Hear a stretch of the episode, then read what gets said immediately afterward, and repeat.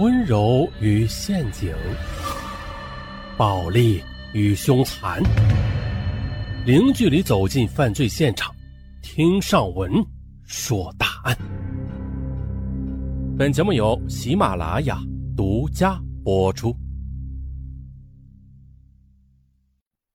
这是一起多年前的案子，说的是在上海的一家涉外宾馆，突然的发生了一起惊天大案。那所谓的惊天大案就是命案，一位刚刚抵达上海六个小时的韩国商人被人给枪杀了。啊，外国商人还是被人枪杀的。顾名思义，大案。当务之急啊，就是要以最快的速度来破案。啊，这样的案子如果放在现在吧，那查案第一件事是干什么？大家应该都知道，那就是看监控，看宾馆内外的监控录像。当时犯罪嫌疑人在宾馆大堂里待了那么长的时间，他的真正面目当天就会暴露无遗的。啊，接下来就需要将其照片上网进行全国通缉，那他自然是无路可逃。可是，在当时啊，是没有这样的技术条件的。咱们呀，从头说，那是在一九九六年的六月十日中午十二时二十五分。沈阳市位于红区林园街五号楼的某室，一位老者来到门前，掏出钥匙插进了锁眼可是这门呢，刚刚开一条缝呢，老者突然就感到这背后有股凉风袭来。未及回首间呢，数条壮汉已经越过他，如猛虎般的扑进了房间。只见这窝里一张床上酣睡着一对青年男女。可是呢，这一道银色的弧光闪过啊，男子的双腕在梦中就被给锁住了。待他睁开双眼，数支冰冷的枪管已经抵住他的脑门。哟，这怎么回事啊？原来呢，冲进房间里面的壮汉锁住这名男子的是警察，而被锁的男子呢，名字叫许庆国，二十五岁，精通韩国语，曾任烟台斗之物产株式会社代理。就是他杀害了到沪才六个小时的一位韩国商人，一手制造了震惊沪上。影响恶劣的幺幺二三涉外持枪杀人抢劫大案，啊，就这样了。少卿，那把置韩国商人于死地的五四式手枪以及被害人的护照等物，在许家的书柜里起获。这突如其来的一幕啊，把许庆国的老父亲以及那个青年女子，那是惊得目瞪口呆。啊，咱们再从刚才的一九九六年，再穿越两年。回到一九九四年十一月二十二日，这一天呢，刚刚从云南枪贩手中非法购得一支手枪以及八发子弹的沈阳人许庆国，坐火车到达上海，住进了某招待所。由于他懂韩语啊，方便与韩国人接触，所以准备第二天的韩国班机到达上海之后，伺机持枪抢劫韩国客人。到了第二天上午的。徐庆国在旅馆办理了退房手续之后，便到机场的候机楼的出口处去寻找作案目标。十时三十分，一架韩国班机准时抵达上海。就在如潮水般涌出下机的乘客中，他一眼呢就瞄准了一个手拎着古铜色的小型密码箱、胸口挂着尼康变焦照相机、身材非常高大的年轻男子。啊，与其同行的是位小姐。徐建国判断了那名密码箱的含金量很不低，他觉得他符合自己期待中的猎物，就这样的便一直尾随其后。途中听了名男子呃用韩语与小姐交谈，就吃准了他是韩国人，啊，心中窃喜啊，因为自己精通韩语啊，易于接近此人，那下手就方便多了。他跟着他们抵达宾馆。见那位小姐替着韩国客人办好住宿手续之后的，两人一起去上了楼。许庆国心里暗暗叫苦起来：“哎呀，这两个人在一起，那不好下手啊！不开枪的话，很难同时制住两个人的。”他正在焦躁之际的，忽然呢，又见两个人下了楼，招了一辆出租车就外出了。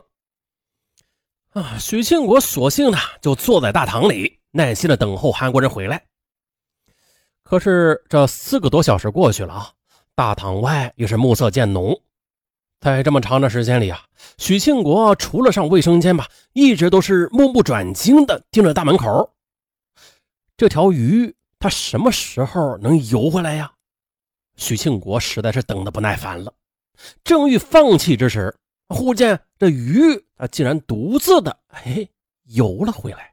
他的目光呢也立刻的在鱼身上定格，看他往哪游。当他看到这鱼儿到前台去领取房间的钥匙，连忙贴了过去，看这鱼领的是哪个房间的钥匙啊？哎，他瞄到了幺四零八，幺四零八。要死别发！他心里默念。等鱼儿高大的身影被电梯门遮住之后，啊，见身边没有人，这才摁了电梯按钮。电梯按照指令把他送到了十四层。他走出电梯，走进了楼层，在不长的楼层走道里没有遇到任何人。楼层内的地毯也是吸收了他的脚步声和脚印。就这样呢，他来到了幺四零八房间的门口。他左右看看，很安静，没有任何不安全的迹象。他举起手，用韩语敲了敲门，砰砰砰！你好啊，思密达。哎，门开了。韩国人以为啊是他乡遇故知呢，便殷勤的招待他。啊，空帮哇，空帮哇，思密达。呃呃，思密达，好嘛。那这两个人就是你一句思密达，我一句思密达的说着，可就在韩国人转身去拿烟之时，薛庆国却突然呐掏出枪，用枪柄猛地砸了他的后脑勺。韩国商人猝不及防的便被击晕了过去。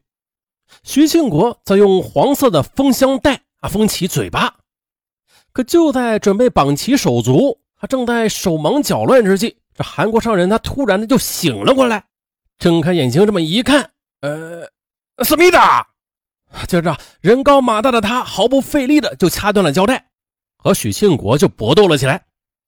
为了引起宾馆工作人员的注意吧，啊，这韩国商人呢竟然用头部猛击这玻璃窗，然后又手握碎玻璃与之搏斗，并且大声的喊叫：“你，你给我闭嘴！”许庆国惊恐万状啊，看韩国商人还在大喊大叫，这下他什么也顾不得了，立刻的朝着韩国商人连开。数枪。市公安局刑侦总队副总队长王军率员首先赶到现场，看到住宿登记表之后的，得知这死者名字叫李向凤，系韩国三湖物产株式会社食品事业本部综合研究所代理，三十五岁。痕迹人员也进入现场勘查取证啊，照相录像，把提取到的零星散乱的犯罪现场汇总综合。发现呢，这房门没有遭到破坏的痕迹，说明这凶手是软禁的啊，不是硬禁。一种可能就是凶手与被害人一同进入房间，另外一种可能就是被害人先进，但是门未关严，凶手跟了进去，或者凶手叫门，这里边的人呢将门打开的。再就是这是一间标准间的，一大两小窗户中的大玻璃呈放射状破裂，这裂纹延伸至边缘。残余玻璃上有大量的血迹和少量的毛发。经分析，这面玻璃啊是被害人李向凤与凶手搏斗时用头部、肩部去撞碎的。再就是西侧小窗玻璃下部有孔洞，孔洞周围的玻璃呈放射状破裂，明显是枪弹痕迹。北窗下的茶几、沙发移位，茶杯、茶盘、装袋的茶叶、烟灰缸。热水瓶通通的滚落在地上，地上也散落着大量的碎玻璃和死者的皮鞋，鞋上沾有血迹。被移动的东侧沙发上是死者的两件行李：塑料手提袋和米字图案的布包，说明啊，被害人和凶手不熟悉。因为呢，被害人他没有泡茶，也没有挪开沙发上的东西让座的迹象。又发现了南侧的床上有两滩血迹，啊。这可能是被害人在受伤之后的，在此处停留过呃非常短的一段时间。北侧床东南角的床罩被掀起来，露出了毛毯，上面也有血迹。床头柜上的电话机、呃机身以及听筒上有血迹，听筒脱掉着，可见被害人呢当时是企图打电话报警的。只见被害人躯体侧卧，啊，头东脚西，上身穿着白衬衣，下身穿着藏青的长裤，脚上则穿着白色的纱袜，血污满面，嘴、颈还有左右脚腕均被胶带给缠绕着。再就是右手腕所缠的胶带呈松弛状，并且啊，这右手还握着一块碎玻璃。